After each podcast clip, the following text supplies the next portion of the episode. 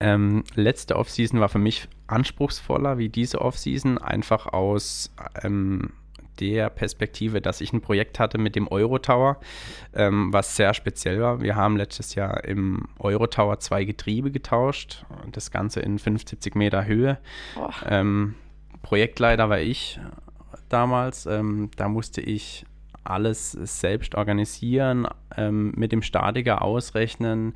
So eine Arbeit wurde noch nie gemacht, ähm, auch nicht in anderen Parks.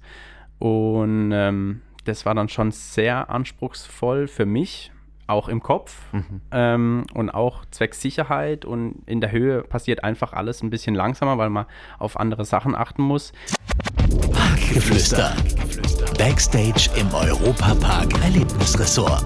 Hinsetzen, anschnallen und Lauscher auf. Hier plaudern wir aus dem Nähkästchen und liefern euch die spannendsten Geschichten hinter den Kulissen. Hallo und herzlich willkommen zu einer neuen Folge Parkgeflüster. Neben mir sitzt wie gewohnt die liebe Lisa. Hallo. Und heute zu Gast haben wir den Kevin Gufert. Und zwar werden wir heute über das Thema Wartungen in der Off-Season hier im Europapark sprechen. Kevin, schön, dass du hier bist. Ja, servus, freut mich auch. Magst du uns und den Zuhörern einmal kurz erklären, was du genau machst und äh, was deine Aufgaben hier im Europapark sind? Also ich bin hier im Europapark Teamleiter der Mechanik mit zwei weiteren Kollegen und ähm, wir haben insgesamt über 50 Mechaniker unter uns. Inwieweit ähm, war denn da deine Ausbildung damals? Also du bist ganz normale Schritte gegangen bis zum Meister und hast das auch alles hier im Park gemacht?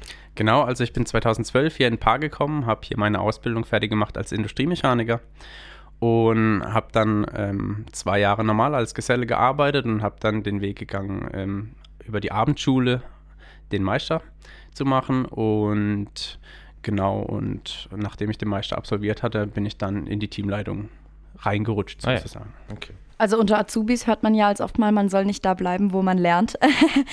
Was hat dich denn dazu bewegt, dass du trotzdem hier geblieben bist, direkt nach der Ausbildung dann?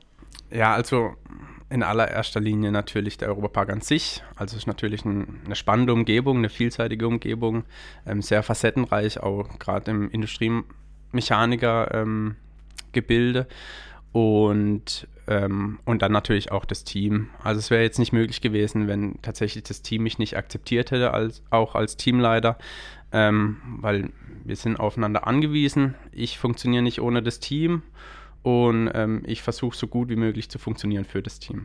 Wir wollten nachher noch mal ein bisschen drüber sprechen, was denn ähm, auch eure Aufgaben sind, wenn keine Off-Season ist und zum Beispiel keine Wartungen sind. Dann nehmen wir das einfach jetzt, weil mich das interessiert. Ähm, was macht ihr denn normalerweise? Also Industriemechaniker, also alles rund um Maschinen. Äh, was ist denn so euer täglich Brot, wenn jetzt nicht unbedingt die großen Wartungen anstehen in der Off-Season? Also ähm, hauptsächlich ähm, tun wir hier in, im Park die Wartung an den Fahrgeschäften erledigen. Also mhm. auch täglich, wir müssen täglich ähm, die Bahn durchgehen. Es gibt tägliche Wartung zu absolvieren. Ähm, wir haben es mal ausgerechnet, spaßeshalber. Wir kontrollieren, wir nehmen circa 4500 Räder pro Tag in die Hand. Wow. Okay. Und ähm, das gilt in allererster Linie eben der Sicherheit, ähm, dass die Parkbesucher hier ähm, sicher und auch natürlich störungsfrei die Bahn fahren können. Das heißt, ihr arbeitet oft ähm, morgens bereits vor Parkbetrieb und habt dann mittags schon frei oder macht ihr während der Park läuft, wartet ihr da auch nochmal oder seid irgendwie im Einsatz? Ja, also es ist fahrgeschäftsabhängig. Wir starten morgens um 6 Uhr in der Sommersaison. Ähm, dann gehen wir die, die tägliche Wartung durch oder die wöchentliche Wartung, je nachdem. Da gibt es verschiedene Auflagen. Ähm, und sobald der Park dann aufmacht, dann gibt es natürlich äh, Sachen vorzubereiten, zum Beispiel Lager in den Rädern tauschen ähm, oder auch wir können Fahrzeuge rausnehmen aus dem Fahrbetrieb, äh, tun dann die Fahrzeuge in Stand setzen, warten ähm, und tun sie dann am nächsten Morgen wieder einsetzen. Ähm, und ansonsten tatsächlich nachmittags im Sommer nimmt man sich auch mal mittags frei. Das ist auch schön, das muss ja auch mal ja. sein, vor allem wenn man so früh anfängt. Und an der Stelle können wir auch sagen, wenn euch alles um die Wartung an einer Attraktion morgens direkt um 6 Uhr interessiert, dann könnt ihr auf jeden Fall nochmal in die Folge ähm, Sicherheit reinhören. Da haben wir nämlich eine Wartung mit begleitet. Und wenn euch das nochmal genauer interessiert und ihr da tiefer rein hören wollt, dann auf jeden Fall die Sicherheitsfolge von uns. Jetzt haben wir ja momentan Off-Season oder Nebensaison. Der Park hat zu. Da wechselt euer Aufgabengebiet ja doch noch mal ein bisschen. Was macht ihr denn momentan? Also ich glaube, ihr habt gerade Hauptsaison. Genau, für uns ist jetzt tatsächlich Hauptsaison. Ähm, wir sind den ganzen Tag an den Anlagen, schrauben die Anlagen auseinander, prüfen die Teile, schrauben sie wieder zusammen. Ähm, nehmen Verbesserungen vor an Fahrgeschäftern. Also wir versuchen auch Fahrgeschäfte zu optimieren, einfach aus Erfahrungsaspekten, ähm, damit wir unter der Saison störungsfreier laufen. Also wir merken uns in der Saison auch, welche Störungen, welche Defekte wir haben und versuchen die dann in der Offseason ähm, zu optimieren. Das bekommt der Parkbesucher meistens gar nicht mit ähm, und auch viele andere bekommen das nicht mit. Es läuft ganz so ähm, abteilungsmäßig unter uns. Ähm, ja, und das gilt eben dem störungsfreien Betrieb. Ja, ich habe auch jetzt gesehen, bei manchen Attraktionen wird ja wirklich alles auseinandergebaut. Also gerade auch bei den kleineren Attraktionen, auch in Holland, da werden alle Boote wirklich rausgeholt und werden dann wahrscheinlich auch aufs kleinste Detail wirklich auseinandergebaut, oder? Also gerade da, wo es möglich ist, macht ihr wirklich alles. Ganz genau. Also wir haben, ähm, wir haben Auflagen von Mugrides beziehungsweise von dem Hersteller und auch vom TÜV, ähm, gerade Rundfahrgeschäfte betreffend, die müssen wir ja sowieso halb ähm, zur Hälfte zerlegen und prüfen. Ähm, wir geben uns selbst aber noch eine Sechs-Jahres-Revision vor. Das heißt, wir nehmen zum Beispiel dieses Jahr ähm, das Müllmüllkarussell beziehungsweise der fliegende Holländer und Peter Pan nehmen wir uns vor. Den tun wir komplett, wirklich komplett ähm, demontieren wir schauen alles durch, wir schauen die Rahmen durch, wir schauen die Bolzen an, dann eben diese Optimierung. Ähm, am Müllmüll versuchen wir jetzt den Antrieb zu optimieren, da wir da in der Saison manche Probleme hatten. Und ähm, genau, und dann sind wir uns sicher, dass wenn der Park wieder aufmacht, dass dann wirklich auch nichts passieren kann. Mhm. Wieso gerade die Rundfahrgeschäfte? Also sind die irgendwie aufwendiger oder komplizierter von der Wartung? Mm, die Rundfahrgeschäfte haben, sind einfach anderen Kräften ausgesetzt. Ähm, diese Zentrifugalkraft, die da drauf wirkt, ähm, die ist immer sehr speziell. Ähm, zwar zu berechnen, aber viele Rundfahrgeschäfte von uns sind auch relativ alt. Und deswegen haben wir da einen besonderen Augenmerk drauf. Wenn die Fahrgeschäfte älter werden, dann werden sie natürlich auch reparaturanfälliger. Ähm, und genau deswegen gehen wir da, also wir machen da keine Abstrich, Abstriche bei der Sicherheit. Dann ähm, nehmen wir die Mehrarbeit in Kauf und machen dann eben das halbe Fahrgeschäft. Und wenn wir tatsächlich dann beim Zerlegen auch irgendwas finden würden, Anzeichen finden würden, dann ähm, entscheiden wir uns spontan um und machen das ganze Fahrgeschäft wo genau schaut ihr euch ähm, dann das Fahrgeschäft genauer an? Also die liegen ja jetzt nicht hier einfach im Park rum und ihr, ihr guckt mal drüber, sondern äh, habt ihr dann nochmal einen Standort oder kommen die, kommen die zu Mug Rides oder, oder wo, wo findet dann äh, diese, diese Beobachtung oder Anschauung statt? Ähm, es ist unterschiedlich. Teile, also zum Beispiel Züge von Magrides, bringen wir in unser FIW, in unser Fahrzeuginstandhaltungswerk nach Herbolzheim. Die werden dort demontiert, geprüft, sandgestrahlt, neu lackiert ähm, und dann wieder zusammengebaut und kommen dann wieder hierher. Das machen wir selbst und mit Magrites in Zusammenarbeit. Ähm, und sowas wie Peter Pan, das geht dann erstmal zum, wenn wir es hier vor Ort in der Sandstrahlkabine nicht machen können, wegen der Größe, ähm, geben wir, vergeben wir das fremd und dann tut es uns eine Fremdfirma Sandstrahlen. Dann kommt es entweder hierher wieder zurück, dann tun wir hier das Prüfen ähm, oder wir können zu der Firma vor Ort gehen, können es dort prüfen, gegebenenfalls schweißen, falls was zum Schweißen wäre. Und dann kommt es wieder zurück. Gerade für unsere Zuschauer, die genauso mechanikbegabt sind wie ich, also gar nicht, ähm, was ist denn Sandstrahlen? Sandstrahlen, da kann man sich vorstellen, da werden so kleine Sandkügelchen mit Luft ähm, an, das, an das Teil gesprüht und dadurch ähm, entfernt man den Lack. Ah, okay. Ah, okay. alles klar. Und das heißt, ihr habt dann da eine spezielle Kabine, die hier ist? Ihr sagt Gen Sandstrahlkabine? Genau, es gibt die Sandstrahlkabine, da ähm, das Sandstrahl natürlich abgeschirmt werden muss. Wir mhm. haben hier parkintern in der Malerei, die sehr gut aufgestellt ähm, ist, haben wir eine kleine Sandstrahlkabine. Aber sobald es natürlich um längere Arme geht, wie bei der Columbus-Jolle oder bei der Feria Swing, ähm, dann vergeben wir das fremd an Firmen, wo eine größere Sandstrahlkabine haben. Okay, das heißt, die Maler werden wahrscheinlich auch sehr viel Arbeit haben, gerade jetzt. Äh, auf jeden Fall. Die Wagen neu zu bemalen und zu besprühen dann. Ne? Auf jeden mhm. Fall. Und die tun auch manches neu Design mit mhm. unserer Designabteilung, ähm, manches auch einfach selbst. Und auf die sind wir auch angewiesen ja. hier in der Off-Season und die Zusammenarbeit ist sehr eng und aber auch sehr gut. Ich glaube, auch den äh, Besuchern fällt es gar nicht auf, wie viel eigentlich gemacht wird. Also mir ging das so, ich habe früher, bevor ich hier gearbeitet habe, ja auch häufig mal den Europapark besucht und ähm, so Kleinigkeiten, die gemacht werden müssen, aber die einem gar nicht auffallen, ähm, beispielsweise beim, beim Kankan Coaster habe ich jetzt halt schon, also es ist schon mein zweites Jahr, wo ich die Nebensaison mitbekomme.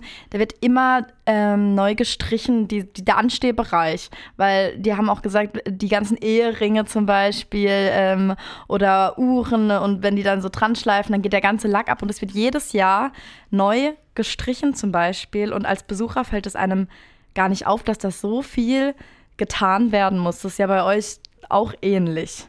Ganz genau. Also die stetige Instandhaltung, die, die bekommt der Besucher meistens gar nicht mit. Und ähm, eben bei der Malerei, die, die haben auch Teams, wo die Themenbereiche zugeordnet haben. Nonstop tun die hier immer wieder ausbessern, neu lackieren, neu streichen. Wir demontieren manche Sachen für sie ab, dann werden sie sandgestrahlt und neu lackiert oder eben vor Ort geschliffen und neu lackiert. Ja, also dann für die Zuhörer, wenn ihr jetzt den Park wieder besucht, fand ich das ganz cool, wenn dann wirklich auch was neu designt wird, dann könnt ihr mal darauf achten, ob äh, eure Lieblingsachterbahn vielleicht äh, oder Lieblingsbahn der Wagen einen neuen Anstrich bekommen hat. Ja, das ist doch, das ist doch auch eine coole Sache. Wir haben jetzt viel darüber gesprochen, wie praktisch es auch ist, jetzt in der Off-Season diese Wartungen und Reparaturen vorzunehmen. Gibt es irgendwelche besonderen Herausforderungen oder Aspekte, die jetzt zum Beispiel gerade in der Off-Season ein bisschen schwieriger sind, als wenn es aufhat? Oder würdest du sagen, ist eigentlich top, weil wir können wir richtig frei arbeiten? Hm, ich würde jetzt sagen, es ist besser in der Off-Season. Wir können frei arbeiten, wir können den ganzen Tag arbeiten. Ja. Wir können zum Beispiel einen Kran im Park stellen, mhm. ähm, können den auch stehen lassen untertags. Das ist natürlich während der Parköffnung relativ schwierig. Da kann es auch mal sein, dass wir um 4 Uhr morgens kommen, den Kran aufstellen, Arbeiten durchführen, ähm, geplante Arbeiten, wo größer sind, mhm. äh, damit wir um 9 wieder fertig sind, weil unser Ziel ist ja immer, dass, wenn der Besucher kommt, dass alles läuft. Da gibt es dann auch mal Nachtschichten, können auch mal sein während der Parköffnung. Deswegen ist die Offseason doch schon besser für uns okay. zum Arbeiten. Und gibt es auch Bahnen, die aufwendiger sind als andere? Oder kann man zum Beispiel sagen, so ein, so ein kleines Müllmüll ist schon um einiges einfacher, als jetzt direkt den Arthur zu warten?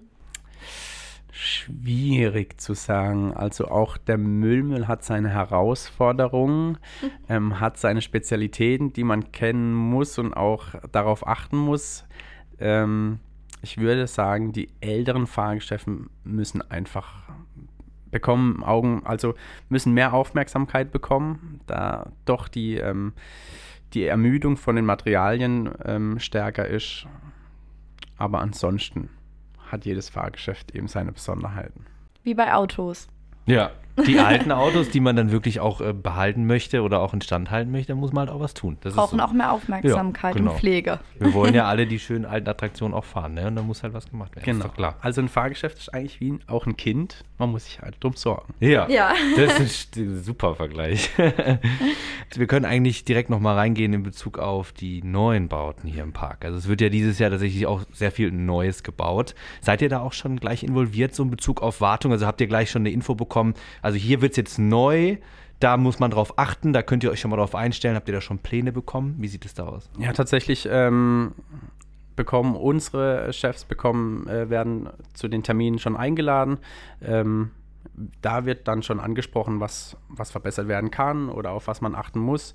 Ähm, wir werden dann, sobald es hier ans Bauen geht, werden wir dann involviert. Mhm. Ähm, Mechaniker werden von uns dann auch mitgeschickt. Ähm, die arbeiten dann auch voll mit, jetzt gerade beim Voltron, ähm, immer jetzt morgens.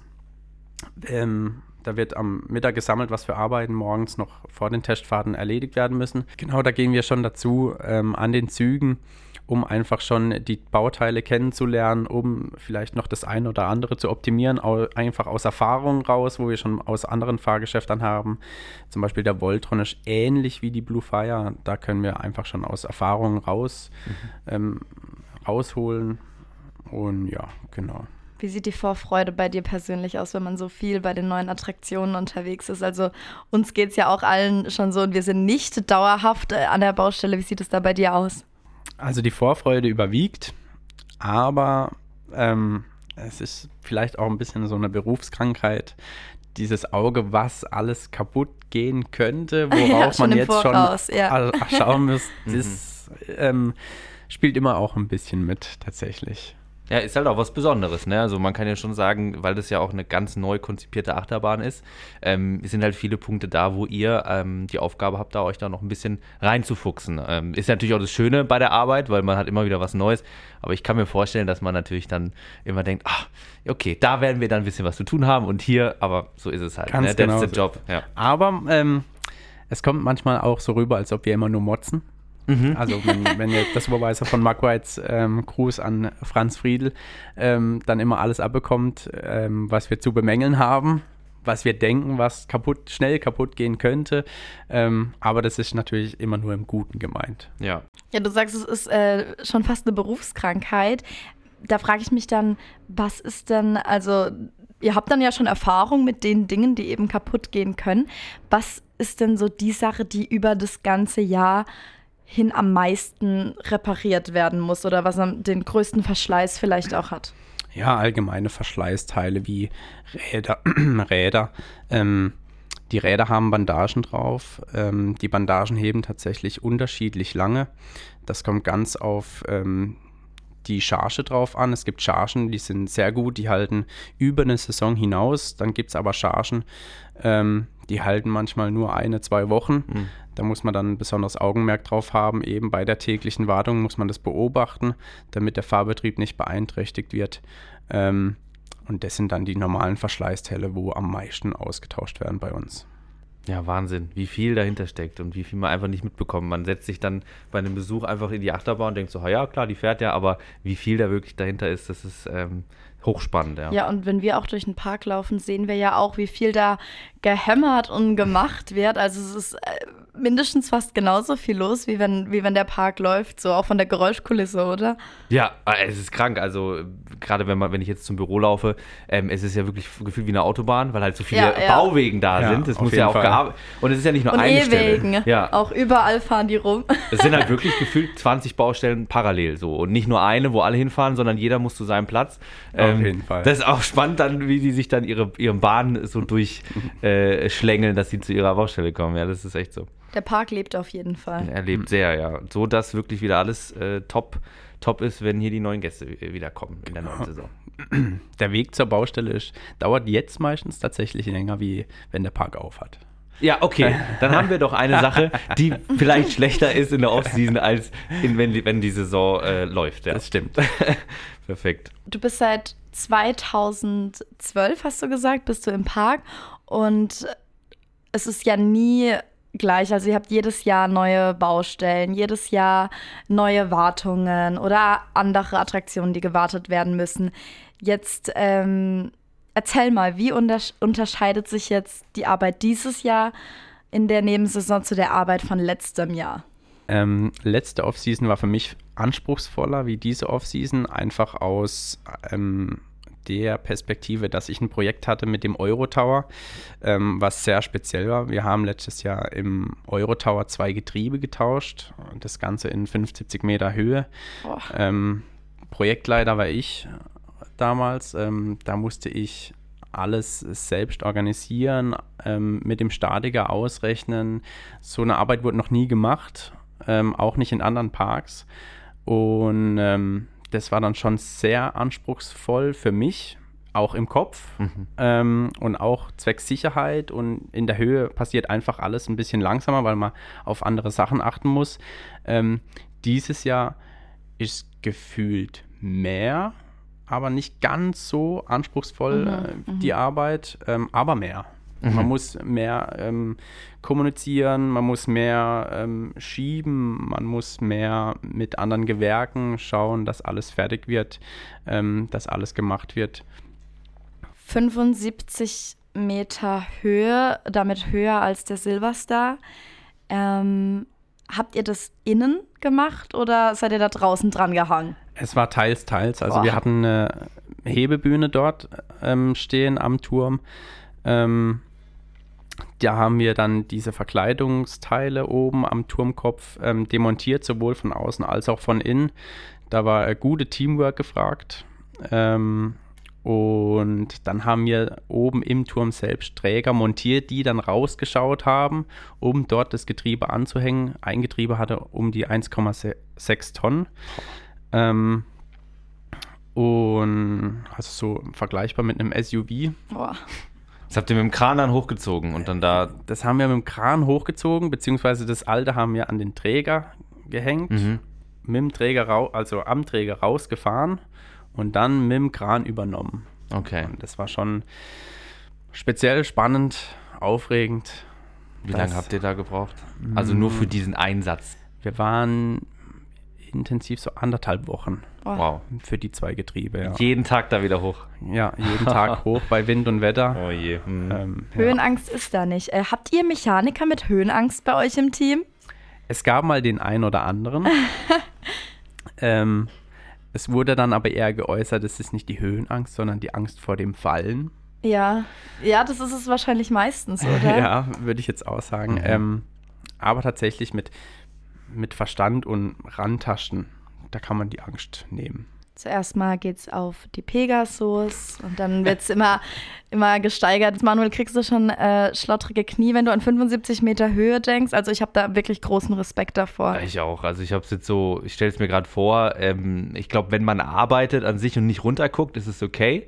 Aber das Ding ist halt, wenn man wirklich so ein bisschen Höhenangst hat, dann ist halt immer im Hinterkopf die Angst, dass es da runtergeht. Ne? Also, Boah, ich könnte, glaube ich, gar nicht das, arbeiten in der Höhe. Ja, man muss dann echt abschalten können. Ja, tatsächlich, wenn man in der Arbeit vertieft ist, mhm. vergisst man irgendwann die Höhe. Ja, oh, wow. Das hätte ich jetzt auch gesagt so. Aber ähm, ich muss es ja zum Glück nicht machen.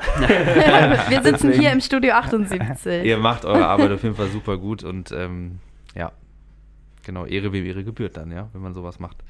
Okay, ähm, wir haben bei uns im Podcast auch immer noch eine kleine Rubrik mit drin und zwar die Empfehlung der Woche. Hast du irgendwie eine allgemeine Empfehlung, die du den Zuhörern geben kannst, ähm, die sie zum Beispiel gerne mal ausprobieren sollen jetzt? Mm, ich würde tatsächlich gerade in der Off-Season empfehlen, ähm, unsere Hotels, unsere hm. Küche in den Hotels, okay. unsere Buffet-Essen auch einfach mal am, am Sonntag zu brunchen. Ähm, einfach auch während der Off-Season mhm. ist das eine gelungene Abwechslung. Hast du ein Lieblingsrestaurant im Ressort? Tatsächlich viele, da jeder seinen eigenen Charme hat. Mhm. Ähm, aber ich würde sagen, das Colosseo. Mhm. Italienische Küche. Genau.